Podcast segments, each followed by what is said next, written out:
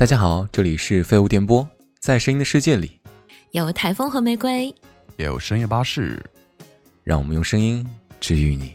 大家好，我是一个负债两百万的老废物，那大家可以叫我老吴。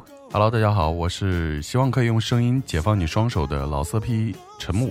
大家好，我是在两位老司机中给大家做心灵 SPA 的玫瑰。这个心灵 SPA，每次说到 SPA，我想到陈老师，为什么？为什么不是玫瑰？其实也还好啦，抢声音是不是就？没事可以给你们做个声 声音大保健嘛，对不对？嗯可以的，毕竟这也是我的专长。就戴上耳机，深夜的时候哈、哎，不过你们父母亲戚们知道你们现在这个样子吗？他们知道啊，在生活之啊中，你父母知道吗？你都不藏一下的吗？我我已经解放天性了，已经到了一个就是完全放飞自我的状态。真的？吗？好豁达。他们总是给我露出一副很无奈的表情大概眉宇间写着的意思就是你开心就好呢。自己的孩子能怎么办呢？哎，也是没有办法，健康就好了，活着就好，只要健康。活着就行了。没错，没错。我我们现我们还是要相对稍微掩饰一点点，就是有点你自己的小小的小天地、小秘密，有自己的空间。如果那个那个界限如一旦逾越，我有时候可能会觉得不太自在。不过你们知道为什么刚刚我问你们，你们身边的人、亲戚、父母知不知道你们现在这个样子吗？嗯因为快要过年了呀。你们知道过年最大的烦恼是什么吗？最大的烦恼，明明是开心的事儿，最大的烦恼，过年可能就是就是终于放假了吧？终于放假，为什么是一件烦恼的事啊？对，就终于放假之后有好多的时间，然后就有很多的人情世故就要开始了，拜年啊，然后各种就是喜庆的话呀，然后那种彼此之间的客套，哎呀，哎呀，好久不见，新年好，新年好。哎呀，你怎么样啊？你今天怎么样啊？你工作了没有啊？你肯定工作了啊！你毕业啊？你学得怎么样？就这种，大家可能都每年都会受到长辈，对对对对对，就好像查户口一样。虽然家里户口他们都知道，对，但还是会查。陈老师你呢？嗯，嗯，我可能就是过年面临的最大的问题就是穷嘛，啊，这个东西就是贯穿我的一生，从未消失过，呢，太惨了，真的。你我相信你们还有一个更大的问题，就是在过年的时候，基本上就是亲戚大型查户口的瞬间，他们会说有没有结婚呐、什么时候生娃呀？怎么还不是对对对相亲呢？我们今天一起来聊一聊，对，一起来聊一聊这些奇葩的相亲事情这个？话题太有的聊了，好多故事啊，一肚子苦水。阿姨吃菜，阿姨吃菜，真的吃菜吃菜，天，太惨了。哎，你们从什么时候开始相亲的呀？陈老师，要不你先说？我觉得陈老师故事可能更有趣一点。三十多年前的事儿，谁还记得呀？真的，就 这这 不要这样。按这个年龄来算啊，陈老师应该在相亲方面肯定有很多丰富的经验啊，毕竟他可能刚需，他是刚需。就是相亲变成刚需，哎，就是到现在相了变成30多年都没有中。其实啊呃认真讲，就是相亲这个事情，应该也是我近几年一直要面临的一个问题啊、想想当年我妈对吧，为了我真的是操碎了心，安排了好多，就是总是会遇到这样的一种死局啊！我不知道你们有没有遇到，就是要么对方看不上你，要么你看不上对方，两个人能看得上的，真的是瞬间就有一种就是同父异母的兄弟的感觉，就就真的会有那种那种特别亲切的那种感觉，但是你会发现，真的根本没有办法成为就是一家人。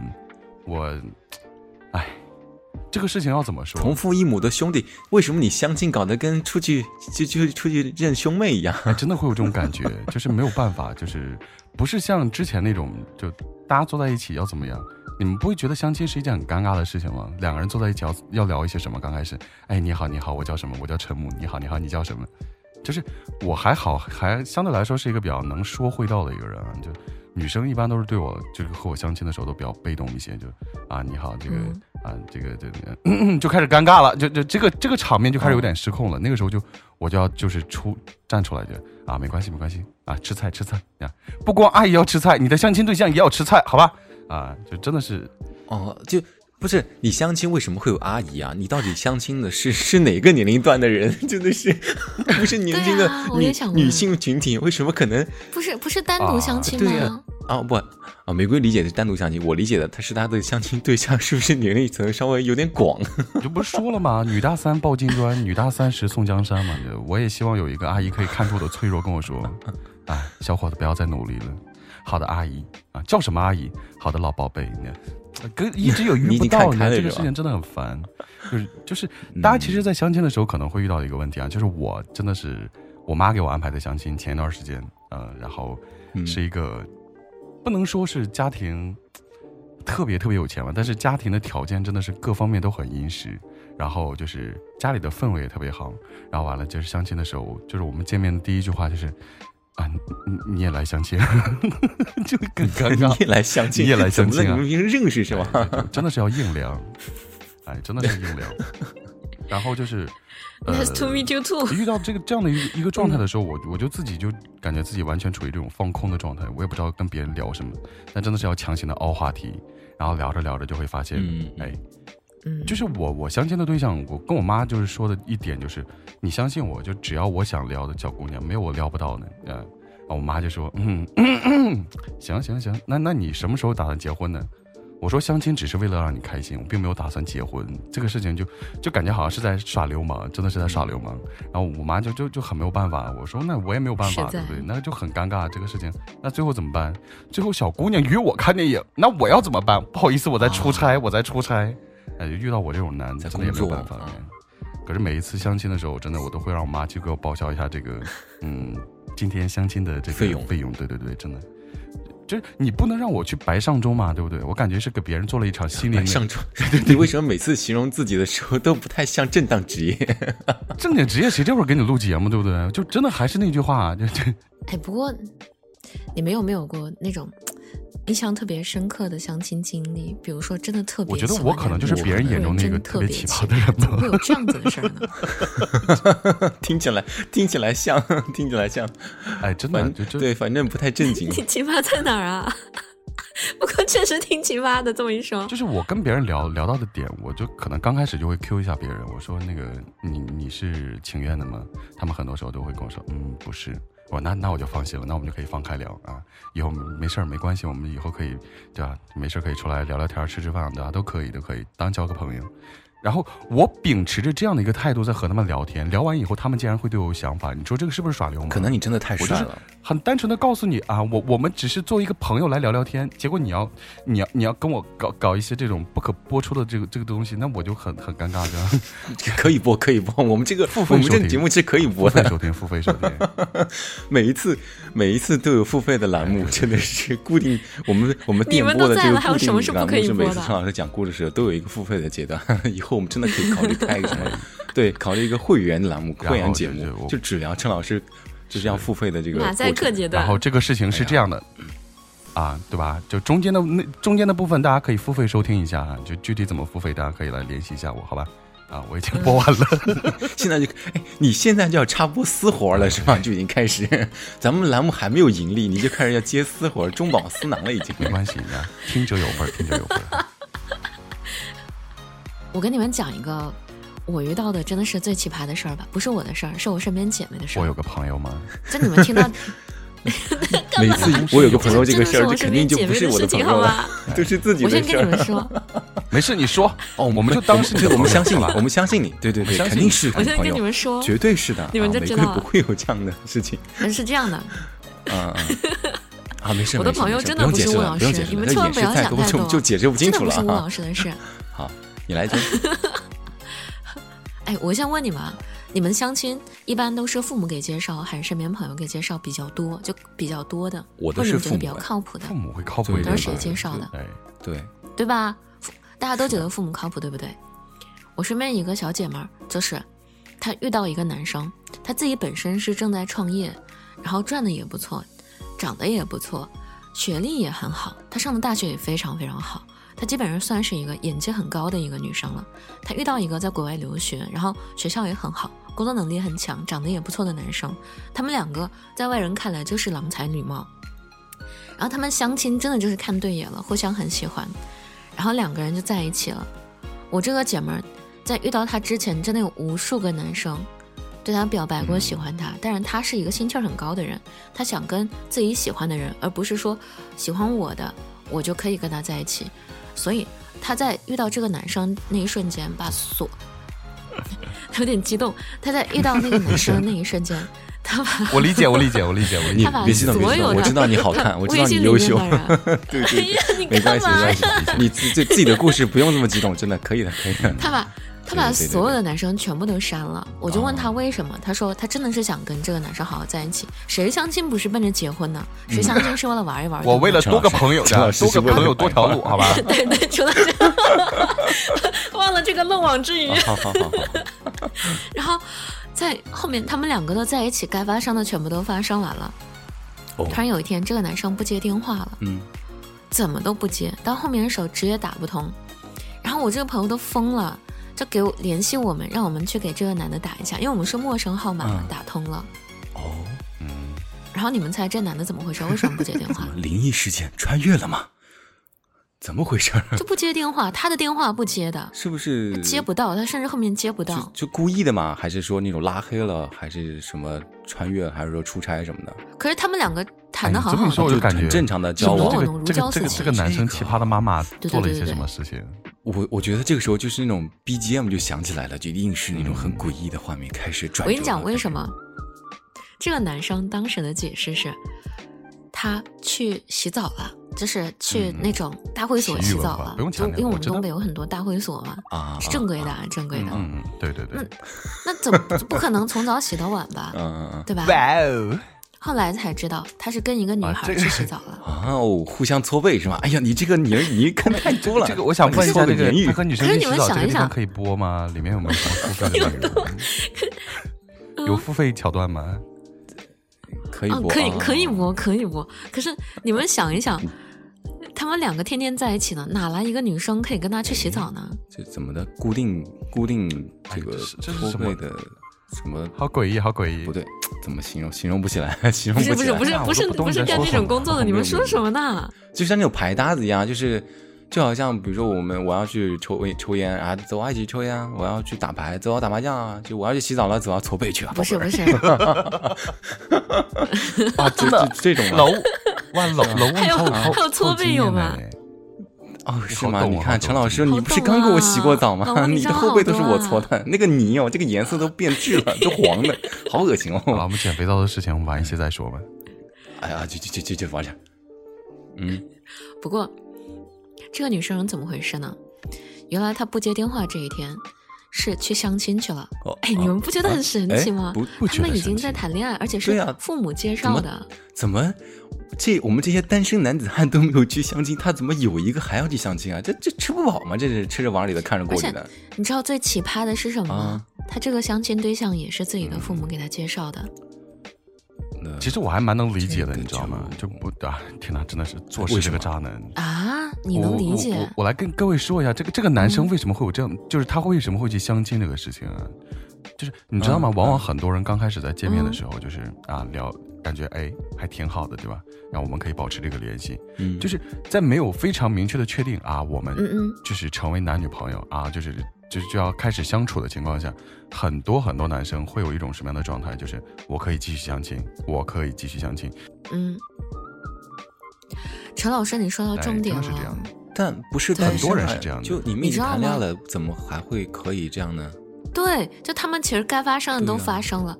后来这个女生非常生气的质问这个男生，这男生说了一句：“我们两个也没说谈恋爱啊，哦你看，你看，渣男的开脱技巧？神奇吗？”这个这个这个渣男的开脱技巧，这个语录大家可以联系一下我啊，我有我有我有在售卖。哎，成年人都觉得是默认吧，正常。你们男生不觉得对这是默所以你知道？渣男为什么叫渣男了吗？渣男就是他会在很多事情在你不明确表达之之前，就是你不说清楚这个情况之下，他会默许你是，他会默许你的是。呃，你是你是你是不接受的，就是他会给自己留好所有的退路，只是因为你当初没有把这个事情说说死，你知道吗？很多人都是这样的，对，而且更奇葩的是，他的父母给他继续介绍下一个相亲，，男生是吗？就是，就他他爸爸妈妈也不觉得这是一个需要负责任的事情，他爸妈觉得说，我就是负责给你们找条件好的呀，那我一定要在这里面找到下一个，下一个更好的话，有一点啊肯定给我儿子介绍啊，就是肯定不是他的所有的父父母是不母都不知道他们可能都发生了一些事情，可能嗯。就是这个事情就很有意思啦。这个我告诉你，这就是这个男生做的事情啊，就是哦他不会去和自己的父母说的很清楚。对对嗯对，恶心我细思极恐啊，我怎么把我自己暴露出来？你那个朋友是我吗？你肯定是，你自你就是这么干的是吗？哎，不过陈老师，要是一个男生真的做这样的事情，他不会有愧疚感。我告诉你，完全没有。为什么？陈老师就没有？他会给自己留好所有的退路，你知道吗？真的吗？这个事情，只要我们双方没有在当时咬死这个事情，我就默许自己可以做其他任何的事情，包括在他自己父母那面。这个时候他是不存在所谓的责任感的，就包括他对他父母这个事情，你你会觉得他爸妈还在给他介绍对象，这个父母很渣，其实不是，只是因为这个男生没有告诉他父母，他们确定了关系。我也这样认为，所以他他爸妈会会误以为这个事情没有谈成，才会给他继续介绍。对对对对，所以这个锅一定要男生来背的。可是这个男生又会觉得啊，很无辜啊，我又没有做什么，对，这就是渣男，不是什么都做了吗？呃，对啊，是做了，但是你有没有告诉我，我们是在我们是啊。啊，我好委屈，为什么会这样？他没有跟父母去汇报，比如说他们进度到哪一步啦？对，没有讲清楚。啊，然后可能是介绍，然后他可能就觉得说啊，那父母介绍，那我就再去好了。对，是，而且他会两头甩锅，你知道吗？他会两头甩锅，而且会甩的非常漂亮。他会告诉他父母，我们这个事情啊，就是啊，见了一面，具具体怎么样？哎呀。呃，暂时以后再说，以后再说。那父母心中就会默许这个事情是没有成功的。然后这个男生在面对这个女生的时候，他会说：“哎呀，没有办法，我妈要继续继续接着给我给我找这个，我没有办法，我只能硬着头皮去去相亲啊。”这个对吧？你你没有发现，真的是两头甩锅，特别棒。父母他搬出来是很难拒绝的。你知道吗？如果这个渣男真的还会和你这个朋友还会有交集的话，那相信我，这个这个渣男真的是哇，真的是个绝美的 PUA 高手。嗯，一定是这样。所以你看，哎，你们说的我好气啊！所以你们看相亲真的有很多，这算是是不是算是相亲的不靠谱的一面？你们说这个男的算是相亲中比较靠谱的？条件很好坏，跟这个人的人品好坏是没有关系的，没有关联。就硬件条件这些，就有一些可能，比如说条件不好，但人很好，啊，这种不一样的。我觉得相亲有很多时候，现在的相亲市场，从我个人角度来看，有的时候男性更多是刚需，而女生可能。我一个人过得也很好，多一个伴侣，如果他条件很好，三观合得来，那两个人在一起会变得更好，那我就选择。但男性可能更多时候迫于压力啊，或者家庭的组建，甚至年龄到了，他会被很多的这种长辈的催婚，可能会很困扰，所以很很迫切想要结婚什么的那种。哎，那你们有没有遇到过这种？有啊有啊有很奇葩的相亲的经历，就是你们身边的。我我觉得就是很多时候啊，就是我觉得现在大家大家在谈这个相亲的时候，其实可以可以非常开明的去谈一些东西。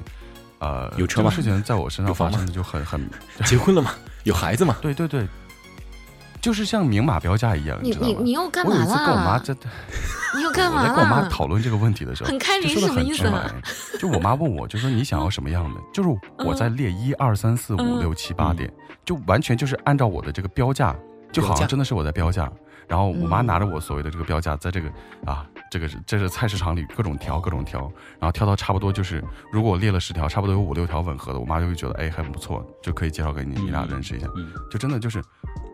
非常物化的一种一种状态。嗯，但你想，那个有名的相亲角不都是嘛？父母拿好儿女的条件，然后互相去挑选。上海最有名的那一个，对吧？没错，其实就是很明显的商品交易。两个商品你是什么九八五或者是怎么样的大学，清华北大，然后我儿子或者我女儿什么样条件、外貌啊？是是是是是。就其实很明显，现在的相亲市场确实有这样的情况存在。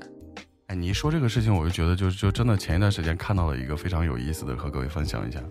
妈妈给儿子挑挑这个相亲对象的时候，他们真的很看重这个这个女孩子是不是公务员啊，是不是这个有非常稳定的这种固定工作？好像是，所以就是他们的标准，眼里不管你怎么怎么样优秀，不管你现在拥有什么，你只要有有这样的一个非常稳定的公务员这样的一个身份啊，五险一金这样的一个东西，在他们眼中就是一个非常优秀的一个。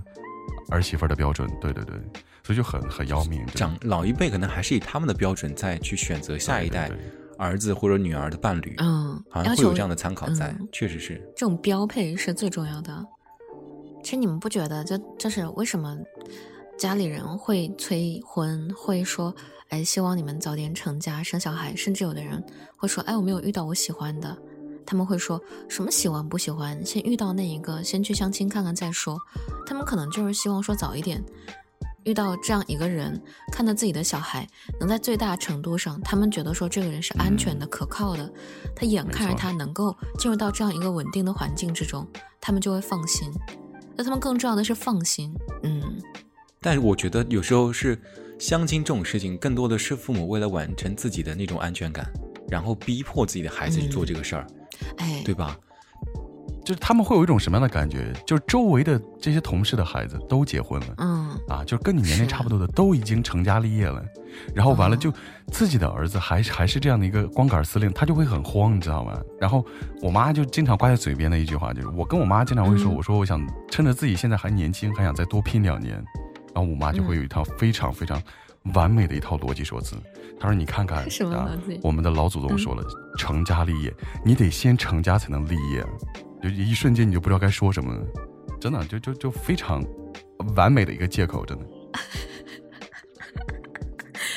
我以为我以为陈老师的妈妈会说，你今年都已经四十八了哎，怎么还是早吗？因为自己十八岁吗？那陈老师再生就给自己养老是吧？哎为自己养老做打算。我身边真的有个特别特别优秀的男生，他真的工作上事业非常优秀，长得也不错，工作这工作真的是职位非常好，能力也很强，性格很好，嗯，学识修养都非常好玫，瑰看好了是吧？这个工作能力哎，很强。对 工作能力哎呀，哪方什么时候的工作能力呢？什么能力白天还是晚上？那具体就不知道了，我可以可以回头把他的微信号给你。然啊后工作能力啊给给陈老师就好了，我就不用了，我就不用了，我不再 去。我们好奇，是你好奇的，是你好奇的，好吧？然后真的就他很痛苦的事情就是这个，就他爸爸会跟他说，尤其是喝多了酒之后跟他说说，就是因为他不结婚，害得他在啊自己的战友面前都抬不起头来。他是一个这么优秀的男生，他爸爸会说，就是因为你这样子，就你，我身边就你一个孩子，不结婚不生孩子，你看看谁谁谁谁谁谁，就全部都是别人家的孩子说，就因为你，我这一辈子就因为你嗯抬不起头，你想想这是多大的一个负担。家庭的自己的爸爸对自己说，很多小孩肯定是希望自己的对家里人能给自己一个肯定。你知道吗？就是每一次面对这种问题的时候，我我真的都会有足够的言语嗯劝退我妈，就是我就我就会跟我妈 说，你怎么我说我说妈，你自己想想，就是你把所有的事情都想的太过于美好了。你看，你让我去相亲，然后完了遇到一个你觉得还不错的，OK，我们结婚生子，然后完了对吧？你正好又退休了，然后可以带孩子了，然后然后完了我们就各忙各的，然后一起这个对吧？每天就是工作，然后完了晚上去孩子你可以带是吧？晚上去你家把孩子接回来。我说这种这种事情想的特别美好，真的。我我说我想想都觉得很美好。我说那你有没有想过，万一真的就是按照我所谓的这种脾气，我说我太了解自己的脾气了。我是那种就是遇到问题的时候，我真的很很讨厌去和别人争执，我会非常冷，就冷处理。真的，我是一个特别擅长冷暴力的一个人。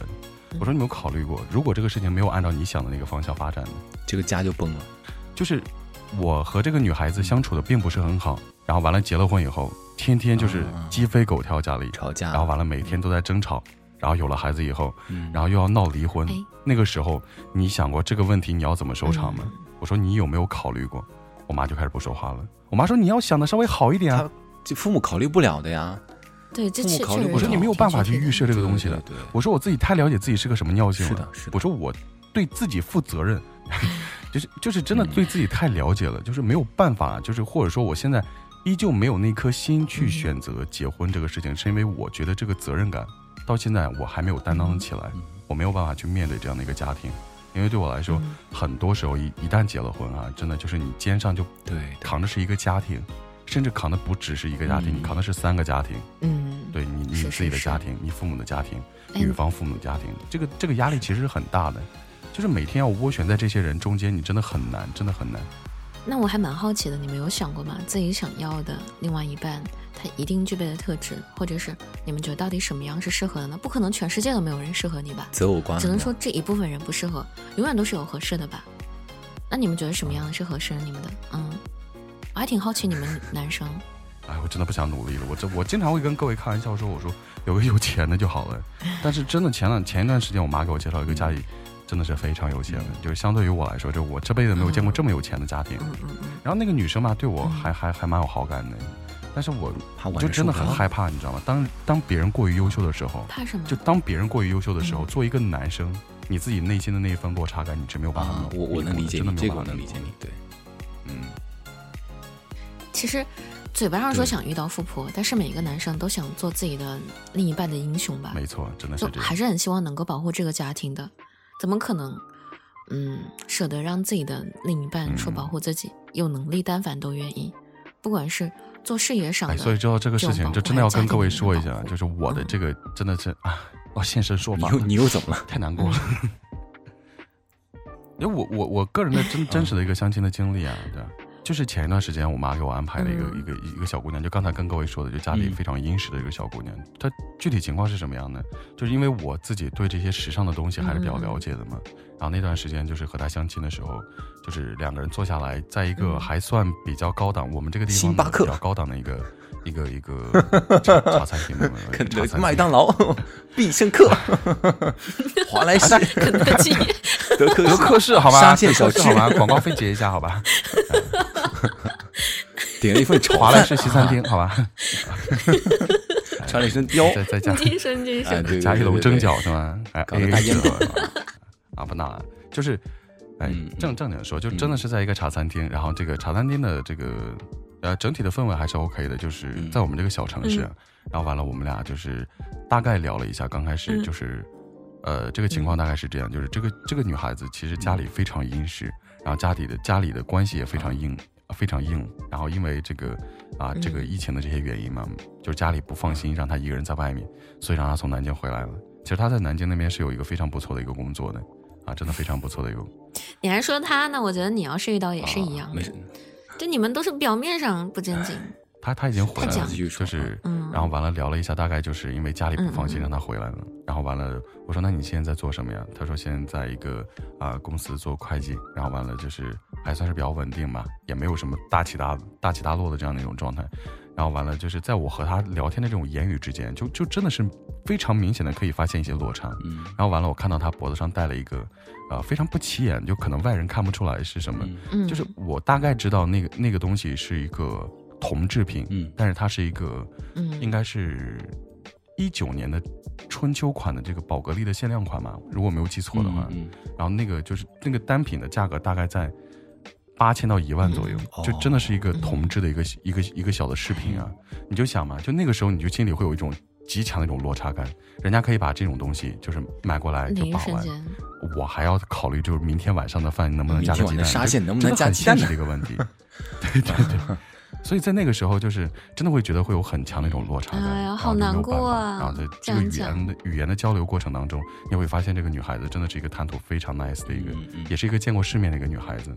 那也没有办法，就是真的是因为就是现实的这样一种落差感，嗯就往往嗯作为一个男生，心里其实会接受不了自尊啊心的问题。对我是这样的，其实我我身为男性朋友，嗯跟你其实也很相似。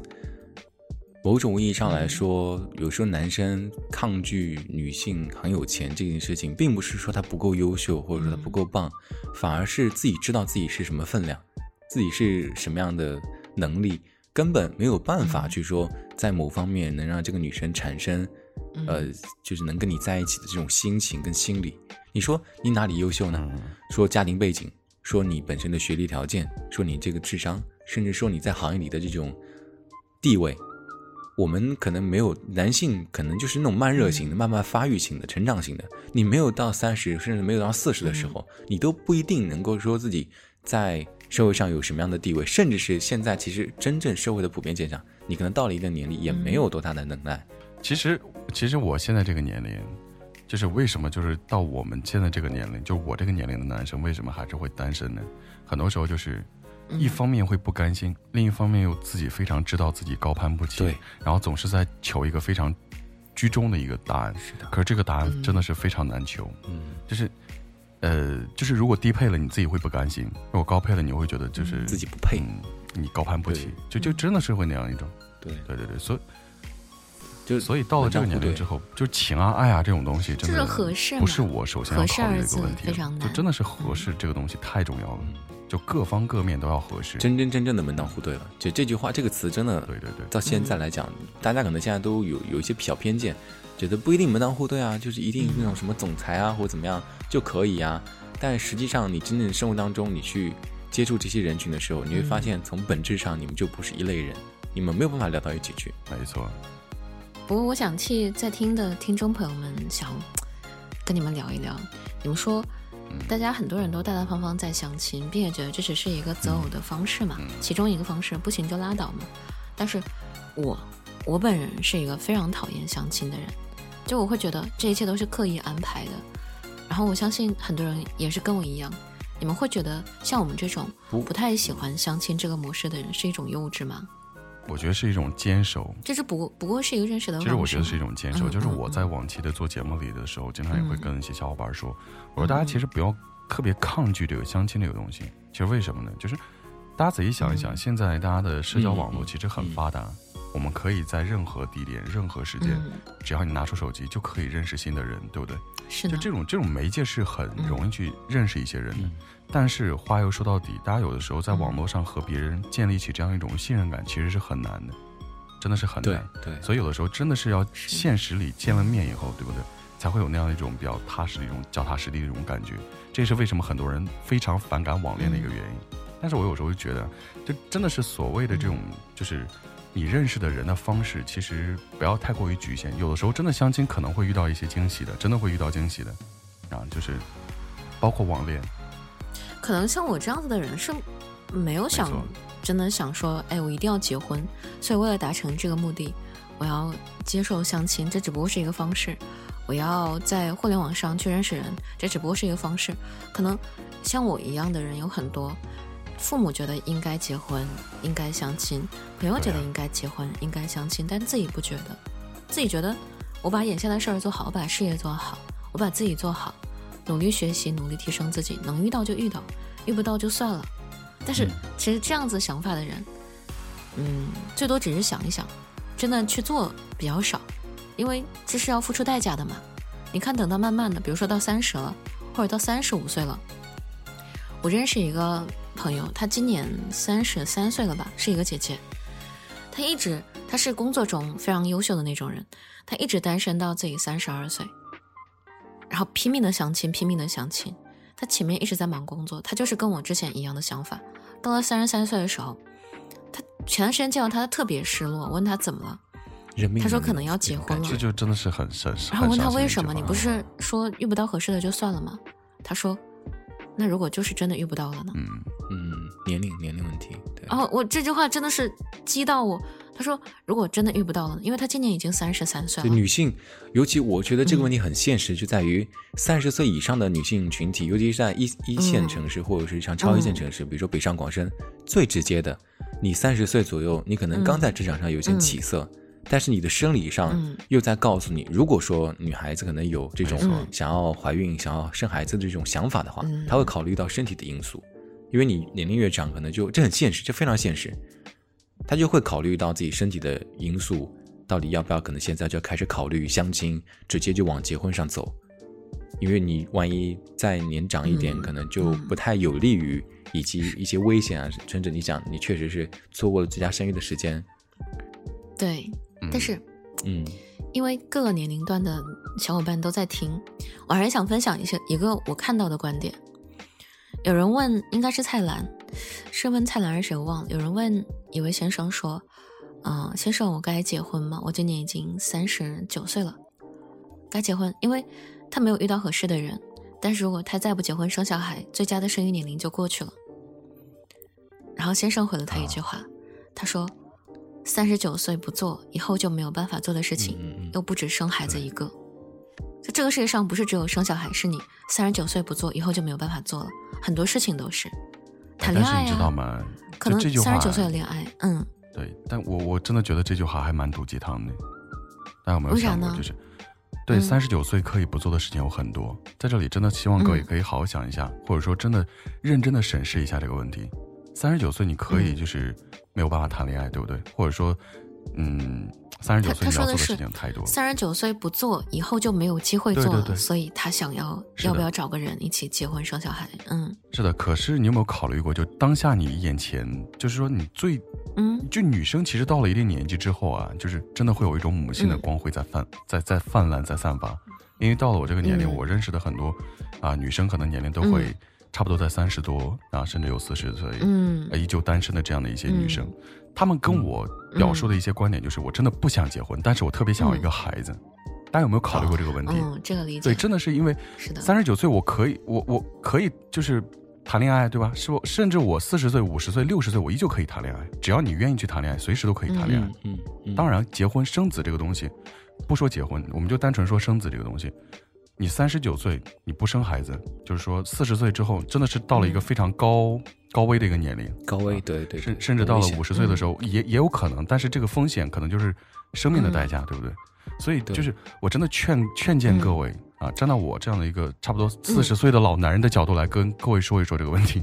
嗯。女孩子到了到了这个嗯。真的想要生孩子这个年龄的时候，你真的要非常审时度势的去问一问自己，你愿不愿意生孩子？嗯嗯你愿不愿意去有一段婚姻？嗯嗯，然后嗯补充一点，就女孩们，你们要想好，你们究竟是想要孩子，还是想要婚姻？因为男孩子也是需要我们去负责的，不，没有一个男生说，啊，我原来你跟我结婚只是希望说我能给你带来一个小孩，那然后我就在这里摆着就可以了。任何一段幸福或者说舒适的关系，都是需要双方去维护，需要用巨大的心力去维系、去保护的。没有一个男生是一个牺牲品，也没有一个女生是说我是一个受害者，不是。我觉得我们都是生活的强者，我们在选择合适的人，然后去一起奔着一个同样的目标去做想要的。其实我刚才跟各位说的这样的，就是刚才的那个事情，是因为我真身边真的有这样的一位姐姐，她今年差不多四十五岁了，然后嗯我当时认识她的时候，差不多她就刚四十露头的那个年纪，然后那个时候他就跟我说，他说，嗯。呃，他说我不怕你笑话，真的，我找了一个人，就是感觉双方都还比较聊得来，啊，就是不带有任何的这样的一种感情色彩，嗯。啊，喜欢可能会喜欢，但是他说到了三到了我这个年龄的时候，我就特别嗯清楚，喜欢这种东西和爱这种东西，它不会保持的很久。他说我们就非常愉快的达，就是达成一种协议，某种心中心照不宣的一种协议，我们结婚，然后生子，然后后面又离婚了，嗯然后离婚了，孩子给给了这位姐姐。她说我现在就就是一个单亲妈妈，但是嗯我有了自己的孩子，我依旧可以风、嗯风华正茂的去谈恋爱，我可以风风光光的谈恋爱，我依旧圆了我做母亲的一个梦想。我那个时候其实特别不能理解，我说没有，就是孩子在一个没有、嗯没有父母，嗯，就是父爱和母爱的一个环境长大的孩子，会不会有一些偏激？他说别扯淡了，他说到你那个时候，你再看一看，孩子嗯在某一个年龄阶段，他需要的这样的一种爱，你可以用各种各样的方式来补给到他，可能会缺失父爱，但是这个东西又有什么问题呢？他说我可以在别的地方去弥补他，但我觉得他那个时候真的会有一些偏激，但是现在想一想。大家就是打着仁义道德的这个旗帜说这个啊，一定要给孩子一个完美的童年，然后父母一定要这个对吧？都都双方都都很爱这个孩子。可是现在又有多少离异的家庭呢？这些孩子，他们难道真的不健康吗？嗯我觉得未必，真的未必是这样。所以我非常羡慕这个姐姐，她可以非常勇敢的去做自己。嗯她说，在那个年龄，我就是特别想要一个孩子，我完成了这个愿望嗯啊，就是这样，就是很简单，很潇洒。嗯他就是在自己想要做一些事情的年龄做当时可以做的事情，取悦自己，嗯，这其实很羡慕是这样人，这样这样的人过得很自由，非常的自由，为自己的他知道自己要什么。。但现在我们的人生常态是他，嗯大家不知道自己真正想要的是什么。你现在就是抛开我们今天聊的这个主题相亲来讲，你就光说对，你对于异性的标准是什么，很多人可能都答不出来。嗯然后甚至抛开情感上的这种条件来讲，就问他，你知道自己想要什么，或者说你知道自己不喜欢什么，有可能都说不出来。就比如说跟朋友吃饭，你今天中午吃什么，今晚吃什么，就随便随便，你来定或者随便就随便。嗯，很多人不知道，所以所以要知道自己，要了解自己很重要。嗯。对，就甚至有的人就你你都不能够自己了解自己，你又怎么能了解别人，或者让别人来了了解你呢？你都是一个很模糊的一个 X 的答案。对，说到这个点的时候，我就特别嗯。想要告诉各位，就这个事情也是我非常感同身受的一点，就是我在上大学的时候，呃，那一年我刚上大学的时候，我爸就跟我说了三句话，他说：“儿子，你上了大学，我没有什么给你的，然后只有三句话告诉你。这三句话是什么呢？就是上了大学之后，你首先要知道你想要什么，你想要什么。其次，你要明白你能要什么。最后，你要知道你得要什么。哇，真的，这三句话到现在我一直在指引着我去做很多很多的事情。我觉得，就是很多时候，我周围的一些小伙伴，甚至我关系特别亲密的人都会说，我是一个功利心，就是目的性极强的一个人。我我承认这一点。我真的承认这一点，对，很有目标性。但是我并没有觉得这个不好，知道自己想要，非常清楚自己想要什么。嗯，就是包括一些，就是有这样性格的小伙伴，可能也会非常，就是有的时候会有一种尴尬的一种一种点，就是我真的特别想要这个东西，我得到了以后，那那得到后的那种空虚感，你们你们能明白吗？嗯，就像是追一辆车，追一辆车，你终于追到了，然后就没有了，这其实就是追到了。这其实是有一个很简单的，很简单的一个故事，就是。大家去想象一下，这是我很早之前看的一个故事。他说：“呃，你想象一下，就是你有一天路过一家商店，发现这个橱窗里有一件衣服是你特别特别喜欢的。那件衣服标价可能是你需要付出两个月、三个月的工资才能买下的，你特别喜欢。于是你基本上每一天都会路过那个店，你每一次都会看一看，然后你会给自己加油鼓劲儿，我一定要去买这件衣服。然后你通过三四个月的努力啊，存下了一笔钱，你终于买到这个衣服。当你拿到那个衣服的一瞬间。”你整个人会懵掉的，我得到了，然后呢，人生会失去目标的，那一瞬间就会就会像一是是真的会像断了线的风筝一样在一直飘，所以我一直会给自己定一个长期的目标，就是长期可能我穷尽一生都没有办法达到的一个目标，还有无数个短期目标。当一个一个目标就是不断的实现之后，然后还会有新的目标来接替自己内心的那一份空虚的时候，就还好。其实包括相亲也是这样，很多人在在一些时候。觉得人把一些感情就是变得特别物化啊，特别物化。就我我把一些标准就全部罗列出来啊。有人说啊，我们的爱情，我们的婚姻，我希望更多的是一种爱情。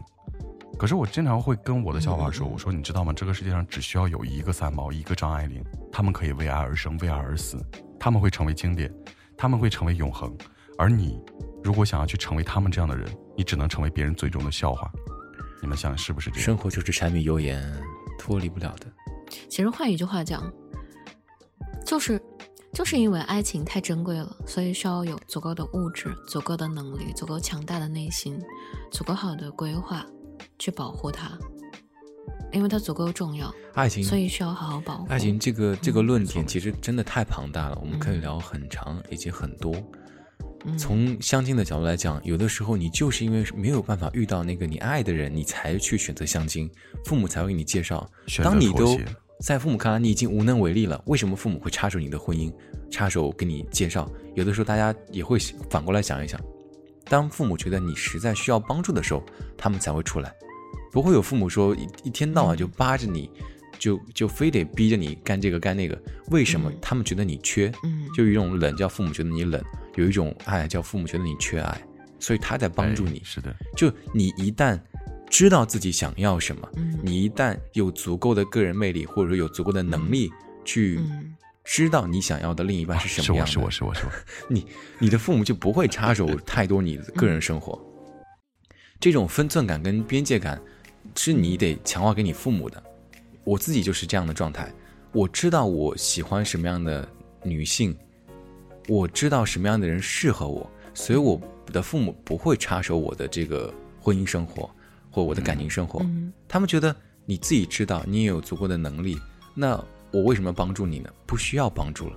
父母真的就会在一种你实在他们觉得你已经需要帮助的时候，你可能真的需要帮助了。没错，所以我刚才跟各位说这个事情，呃，打断一下，就刚才我跟各位说的这个，就是目的性极强的一些人，嗯有一些人会觉得这样的人活得很累，但是你。要想象的一点就是，这样的人真的会活得很充实，因为他每一个阶段明码标价的感觉。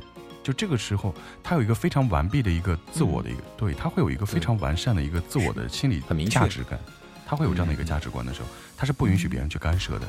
对，非常明确的时候，你的父母甚至很多时候也不会去过于干涉，因为你自己可以把很多时间处理的非常妥当的时候，你父母是没有办法去见缝插针的。在这里也提醒一下小小伙伴，因为我周围真的有一些小伙伴。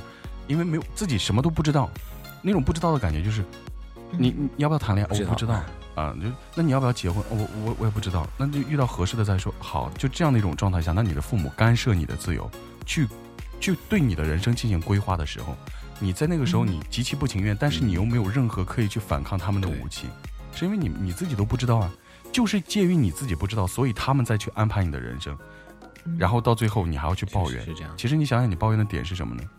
你自己没有任何抱怨的资格，是你自己都不清楚你自己的人生。那个唯一关心你的人，特别在意你的人，他想去帮你把自己的人生规划起来，确实是这样。他们有什么错呢？对，他们没有错，唯一错的就是你自己。对的，对自己自己如果不为自己负责，那可能你就会把自己交到别人手里面。是的，那别人做的很多事情又不见得是你喜欢的。所以我经常感觉我这一辈子到现在，我没有任何的事情是后悔的，我不会让自己后悔。你什么时候养成这样子的性格的？就目的性极其明确。我跟你是完全相反的人。应该是在上小学的时候，因为我上一期节目里跟各位说，我是从小在寄宿学校长大的一个孩子。我上了初中以后，你知道吗？就是其实很搞笑的一个点，就大家想一想，就是可能和我年龄相仿的一些小伙伴，在就是初中的时候分文理科的时候就开始已经有一些迷惑了啊。高中的时候分文理科的时候就已经迷惑了，那个时候就有很多父母来出来站出来替你做主啊，你要选文科，你要选理科。我从那个时候我就非常清楚，我从初中升高中考哪个学校，就所有人都说那个学校不好的时候，我就要去那个学校。我我可以为自己的行为买单。然后完了，我上了那个学校以后，去了那个学校最好的一个班。然后完了，后面分文理科的时候，啊，就有一些同学就在纠结。然后完了，拿回家让爸妈做参考啊，你选文科选理科，我没有。那个文理文理表文理科的表拿出来以后，跟跟我妈，然后完了，我选了文科。就是艺术生兼文科，我们是可以这样报的。嗯，因为那个时候我就特别喜欢画画，我就跟我妈说，我我选的是艺术兼文科。然后完了，我妈就就就说：“哎呀，你这样不好。”他们的那那种固有思想到到现在还是就是学觉觉得学理科好，然后学理科学遍学好数理化，走遍天下都不怕。他们还是这个想法。但是那个时候我就非常霸气的把这个东西拿过来给我妈看一眼，我跟她说：“我说我就选的文科兼艺术。”啊，然后我妈。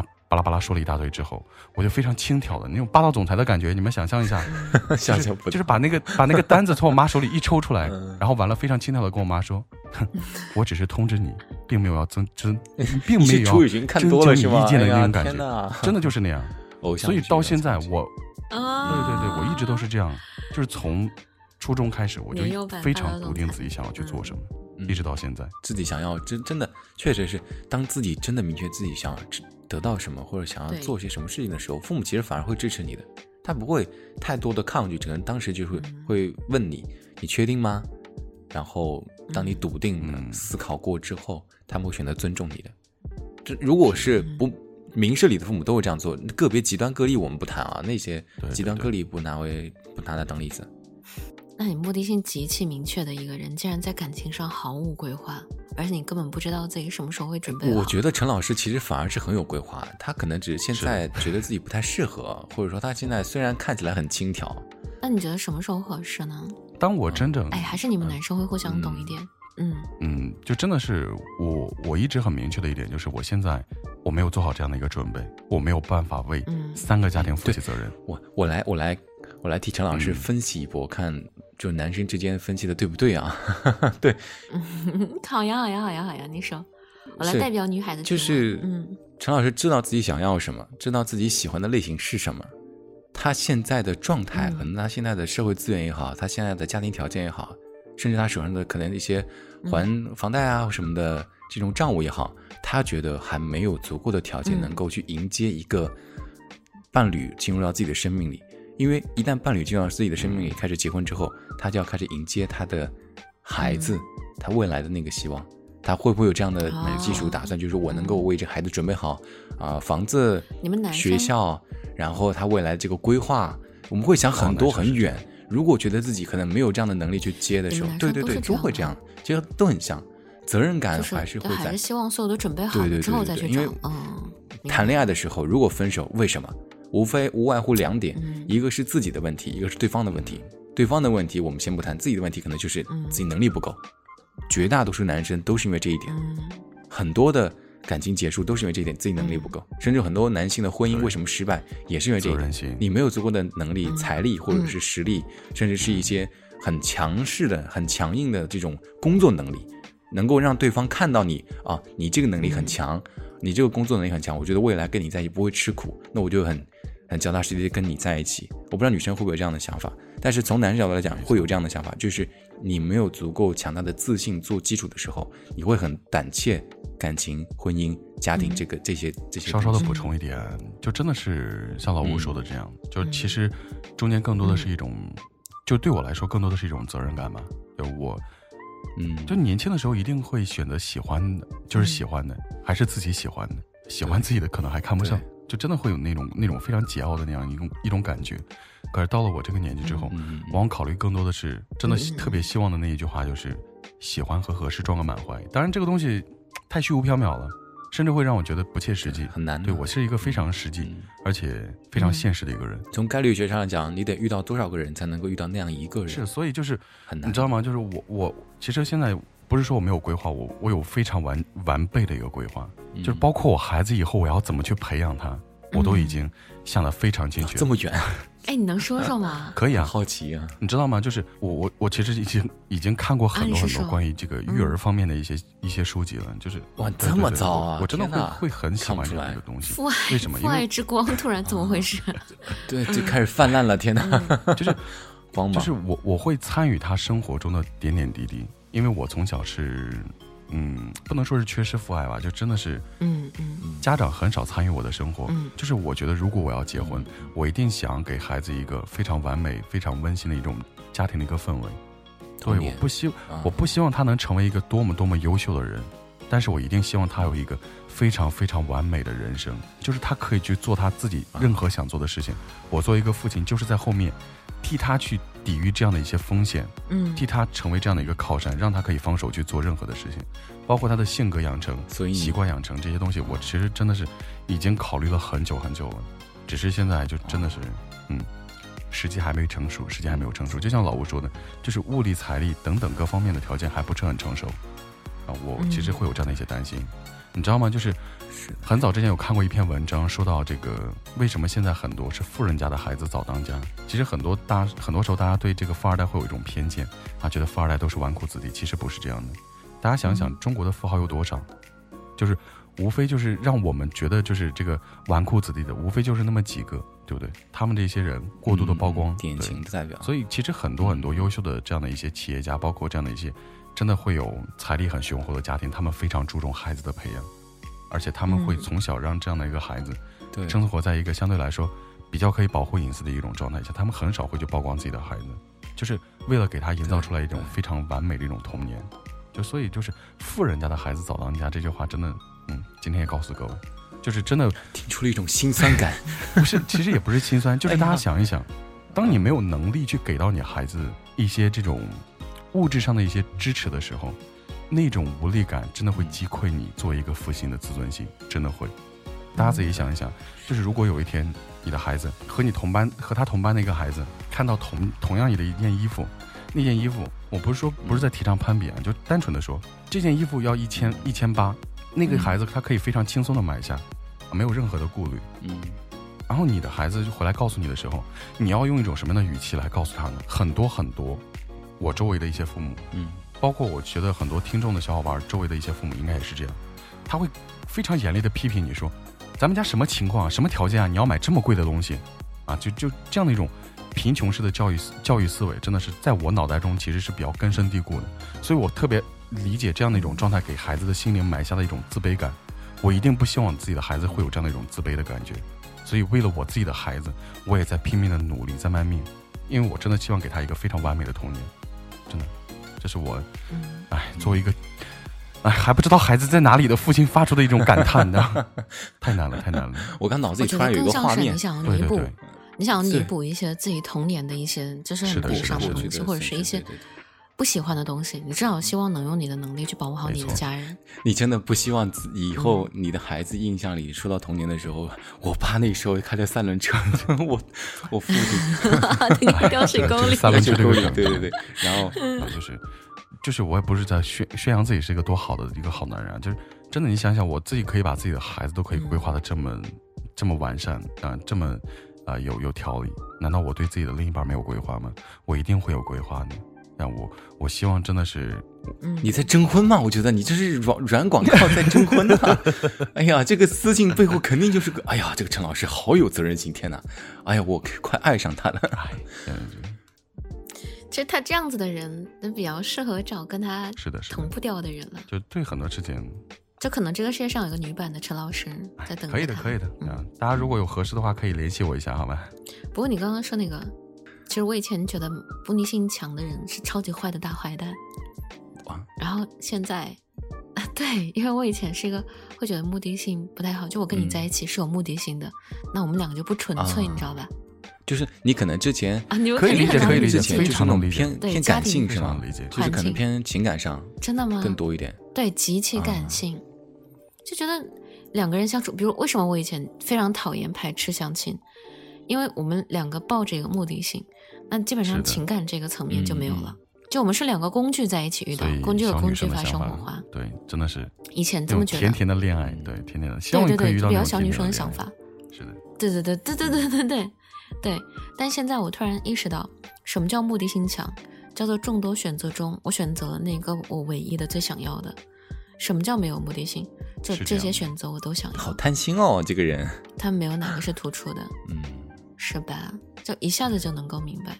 但这一点我我我可以理解你，我真的可以理解你。我自己的亲身经历就是，我更多的这嗯种成熟、是经历了这些事情之后，被现实嗯一些事件一些耳光打脸之后，嗯，对，就是我之前是一个非常非常的浪漫理想主义者，而且浪漫至上，嗯。就是感情至死。哎。我当时甚至当时微博的名字，甚至个签，什么东西都是我这辈子一定要有爱情。抱着这样很纯的信念，嗯。我我可能谈恋爱的状态都是那种真正很喜欢对方，也每一段感情都全身心的投入。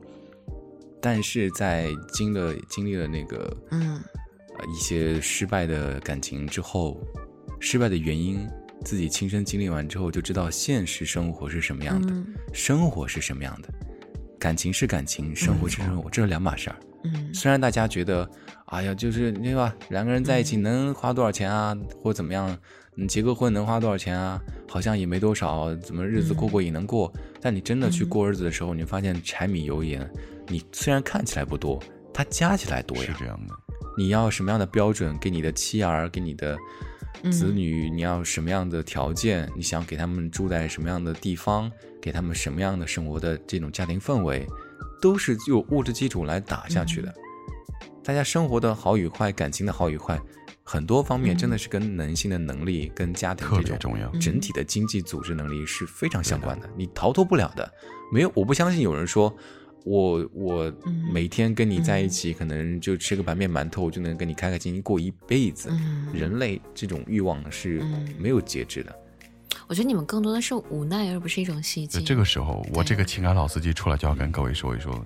就我之前在节目里经常会跟小伙伴说的一点就是，如果你今年十八岁我一定会告诉你，去爱呀、去轰轰烈烈的爱。真的，在这个年纪，你是需要去感受那些纯粹到就是没有任何一丁点儿的感情这种瑕疵的感情，你要去爱嗯，你要疯狂的去爱。可是你今年三十岁的时候，我就告诉你，你要考虑慎重，你是否能承承担得起这个结果，这个负责，就是这个最后的这个负担或者是这个结果，你是不是能为他买单？嗯如果你能，OK，你可以继续去做对。对如果不能，嗯你是不是对因人而异你是不是在一些时候需要去妥协？嗯就很多人那种嗯呃特别特别幻想或者说浪漫主义的那些想法，真的，当你在结了婚以后，会一点点被击碎。我感觉你们两个男人像结了三十几次婚一样，真的是。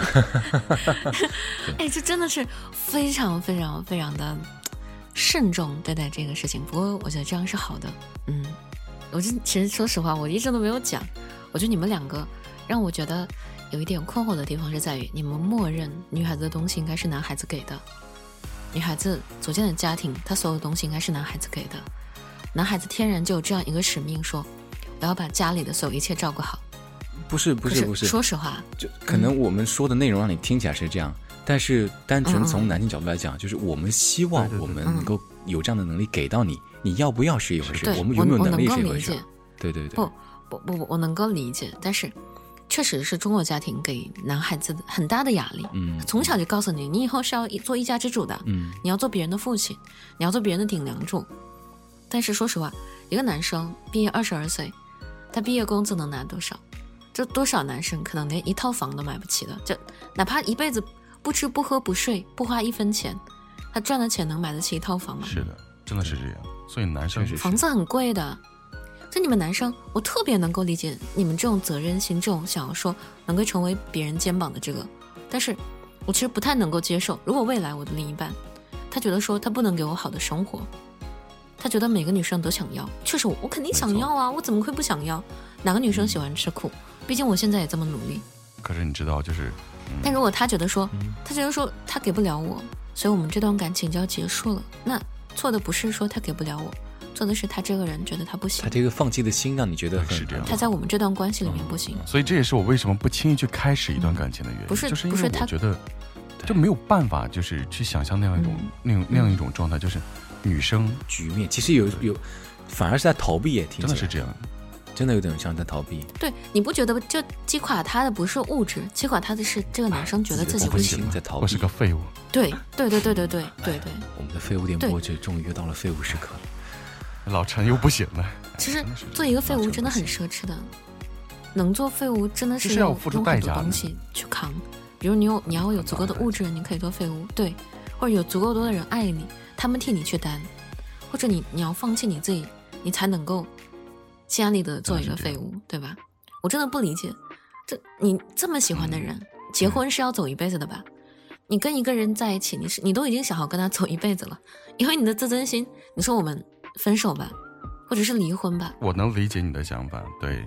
可是你肯定不是单方面的问题。所以，所以这个事情也肯定不是单方面的问题各位说，我说，男生其实很多时候就是真的是很要强，他可以接受，就是女生可以不要，但是男生嗯。他自己内心里会有一种、啊，我想给你，但是我给不了。那种内疚感，你知道吗？无力感，对你知道就就你们这种事业心非常强的男生你们可能在外面就希望物质能够打理的妥妥帖帖，那你们一定需要的是一个女孩子在家里面把你们的小小小家，对小家能够照顾得非常好，这这都都是一种互补的。就你负责这一块，我负责那一块，也是一种互补和对等，对不对？就是不是说这个你一定要负责的是这一块区域，而是你们商量怎么去规划这个区域，怎么去做一。整个家庭的内容。对，不过我说的都是很理想化的状态。生活里会有很多东西，现实生活中确实非常难的一些幻想，嗯就包括很多时候，你知道吗？我跟我的一些女性的小伙伴的听众，他们之前有跟我说过这样的一些问题，就是他说陈老师，我真的特别爱这个男生，而且这个嗯男生特别忙，嗯他工作特别忙，他就希望我结婚以后就回到家里，回归家庭去做一个全职主妇。嗯他说我要不要？那个时候真的我不知道该去，不知道该怎么去说他，我就跟他分析了一下，我说你有没有考虑过这个事情？对，你可以回归家庭，一段时间，你们觉得还很和谐。可是当一个女生真的没有物质来物质条件的来源的时候，需要靠这个男生给，嗯就是时间久了你会变，你会感觉这个东西是变味儿的。它是像是一种奢侈，嗯像像是一种施舍，而往往很多时候，男生的心性也会随着社会的一些变迁，会有一些变化的。是特别是进入职场的男人，真的会有很强的一种变化。我可能刚开始爱你是非常纯粹的，我就是希望你可以去照顾好我们的家庭，对不对？对对对对。可是时间久了之后，男生心里会有一种感觉，就是凭什么我天天在外面累死累活啊？嗯你在家里这么轻这么轻松，然后完了还还还我还要给你钱，他就心里会不平衡的啊。那个时候就真的会爆发矛盾的。嗯，在这一点，其实我有一个理解，更多不平衡感其实是我当时在脑子里对于这样的画面、这样的事情，因为我自己也经历过，也遇到过，有一个很明显的感觉就是，男性在职场上工作，然后他是在进步的，与社会是接轨的，每天可能会认识大量的人，因为工作，因为项目。而女性嗯。可能因为婚姻的约束，会因为对你的喜欢留在家里边相夫教子，但是她对社会的认知跟接触是在降低的，她的社交能力、她的嗯工作能力、她的思维逻辑能力，从此你们的天平就不在一个起跑线上。嗯。男生在百米速度往前奔跑的时候，女生还在原地踏步，甚至往回倒退。他无法接轨的时候，矛盾你们两个人的认知，你们两个对社会的理解，嗯。对就会大产生大量的矛盾，大量的矛盾。一个就是每个人都在自己的世界里无法自拔，他看不到对方的世界，因为你的精力在别的地方。所以我以所以我现在以及我一直以来的对于异性的标准，嗯自从我可能呃大学毕业之后，我一定要另一半有自己喜欢的事业或者喜欢的事情，嗯他要有明确的喜好，甚至我非常喜欢女性什么呢？嗯他知道自己喜欢吃什么，不喜欢吃什么。从这点，你能够明显感觉出这个女生的嗯性格是什么样的。从这种小的事情上来讲，他们有了自己很明确的喜好的时候，你跟他相处其实也会很简单。嗯，你知道他要什么，嗯。你知道他不要什么，在生活里就会少很多的这种哎，你知道吗？考虑你说这个问题，我突然想到了一个特别鸡汤的一一个爱情故事，很简短，就是一个男生和一个女生相处，嗯。然后这个男生真的是倾尽所有，给这个女生送了一车的苹果，然后完了沾沾自喜去跟周围所有的人说：“你看我多爱他，我给了他一车的苹果。”然后这个女生一直闷闷不乐，然后完了就是，嗯女生就自己喃喃自语说：“可是我想要的就是一个香蕉啊。然后就是这个故事真的是站在不同的角度，你会分析出不同的一些问题。真的，这个就留给大家自己去发挥吧，大家自己去品一品。嗯，啊值得咀嚼啊。大家有什么感想可以在评论区留言啊，写下来。那今天跟大家聊了很多关于相亲的这样的一些问题，包括也越跟到后面越沉重了，有一点。对对对对，也跟各位聊了很多这种就是对对对对关于对对婚恋的嗯，关于婚姻和爱情的一些观点。也希望各位小伙伴可以积极的参与我们的节目当中，可以在我们的节目下方留下你的一些评论。也真的非常走心了。是的，是的，嗯，就这些东西呢，希望给你一些帮助。相亲这种事情，其实真的跟婚姻离不开的嘛，最后的目的都是一样的。你们有没有什么想要给听众的一些关于相亲的建议啊？哎，我这个情感老司机要出马了 我们洗耳恭听。嗯，啊！首先要告诉一些女孩子，就是我们玫瑰最后的一个观点，就是想要去获得一份非常完美的爱情的时候，首先你要考虑自己是否能配得上这样一段感情。那唯一能配得上一段感情的方式，就是不断的提升自己嘛。当你自己变得更好的时候，你会发现啊，周围也会变得越来越好。这个问题其实很简单，有很多女生会跟我说：“陈老师，我一直在失恋，一直在谈恋爱和失恋的这样的一个恶性循环里。”就大家很多时候会有这样的一个魔咒，为什么呀？你在垃圾堆里找男人，你能找到什么好男人呢？对不对？真的是这样。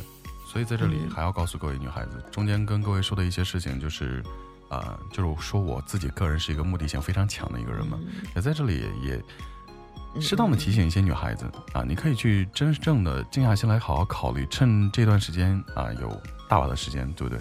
大家可以好好考虑一下，你到底想要的是什么啊？把自己的人生做一个稍稍的规划，你会发现，按照自己的规划去做一些事情，每达成一个小目标的时候，那种成就感会给你带来无限的快感啊！这个东西特别特别爽啊。其次，刚才我们在说到这样的一个关于相亲，很多人很抗拒嘛，对吧？大家其实也要注意有这样的一种边界感，就特别是当你自己内心非常排斥这个事情发生的时候，你要学会勇敢的说不，不管是对你的父母还是对周围的一些人，学会拒绝是一个成年人成长的一个标志。你要学会拒绝别人。呃，所有的时候，你一直在做老好人的时候，就会发现自己是里外不是人。老吴呢？我前两天群里、听众群里面就有一位听众真的遇到这样的事情，就是我们群里面可能聊天内容都很少，嗯但他讲的内容大部分都围于围绕于自己最近的相亲，但可能是因为年纪以及他在家里的话语权其实没有那么的那么有话语权，就是他说了父母不听，长辈也不理，嗯好像就是为了很硬掰的要成全他们的感觉。像这样的姑娘，真的你硬气一点，父母不听一次、两次、三次，但你千万不要因为害怕反而不说。没错，你要想清楚你的人生是、嗯一定要坚持自己的立场，对，一定要坚持，对，坚持不懈的寻求别人对自己的一个就是理解。没错，不要被家长控制你的人生。你要知道，婚姻这个转折点，一旦你定下来了，那你的人生嗯就是转折了。不管它是往好了转，还是往死胡同转，它就是转折了。所以你一定要让自己控制自己的人生，即使可能有一天你碰壁了，碰到死胡同了，你要知道你自己的选嗯择，你不会后悔。你觉得我这段经历反而让我成长，我反而会更开心。嗯而一旦当父母帮你做决定的时候，他参与了你的人生，帮你转折，你反而会悔恨，为什么他们做这个决定？但你要知道，也是你的懦弱，你的顺从，让他们帮你选择了。对，嗯，玫瑰呢？我的话，我们的心灵你刚刚说的都非常好。嗯，对，我的心灵 SPA 就想要告诉大家，想清楚自己想要的是什么，不是哎我没有想好，所以我先去做吧。如果爸爸妈妈一定要求你去相亲，跟他们聊一聊，为什么？不是吵架式的聊，嗯不是说我觉得我不需要啊，嗯那你怎么就不需要呢？而是说，妈妈，那你希望未来什么样子的人跟我在一起、嗯会让我放心？你也可以像陈老师一样，会跟他聊。那我现在性格是这样，如果未来遇到什么什么样的人，经历这样这样的事情不顺利，那怎么办呢？你们去寻求这个问题无限的可能性，在这个探索的过程中，没错，你会更加的了解自己，因为嗯，不是每个人都是陈老师，这都是一一下就。知道自己想要什么，然后知道自己怎么才能对你都是一一件一件小事慢慢锻炼才锻炼出来说，一瞬间知道自己想要的是什么。可是很多人可能是偏感性类的，像曾经的我一样，所以想要告诉大家的是，第一，相亲并不可怕，你只要想清楚去做，这是一件特别好的事儿，因为人家诚心跟你见面，他花他的时间，花他的精力去认识你这个人，甚至想要去接纳你，那就不要害羞，不要不好意思，喜欢就是喜欢，不行就是不行。第二，跟家里人好好谈一谈说为什么你们这样着急，希望我能够遇到这样一个人。如果他们说因为你的工作不稳定，或者因为你的性格，或者因为你管理不好自己，你没有办法照顾自己的生活，可能需要有个人照顾你。那你从这个上面可以知道说，怎么才能让家里人更放心。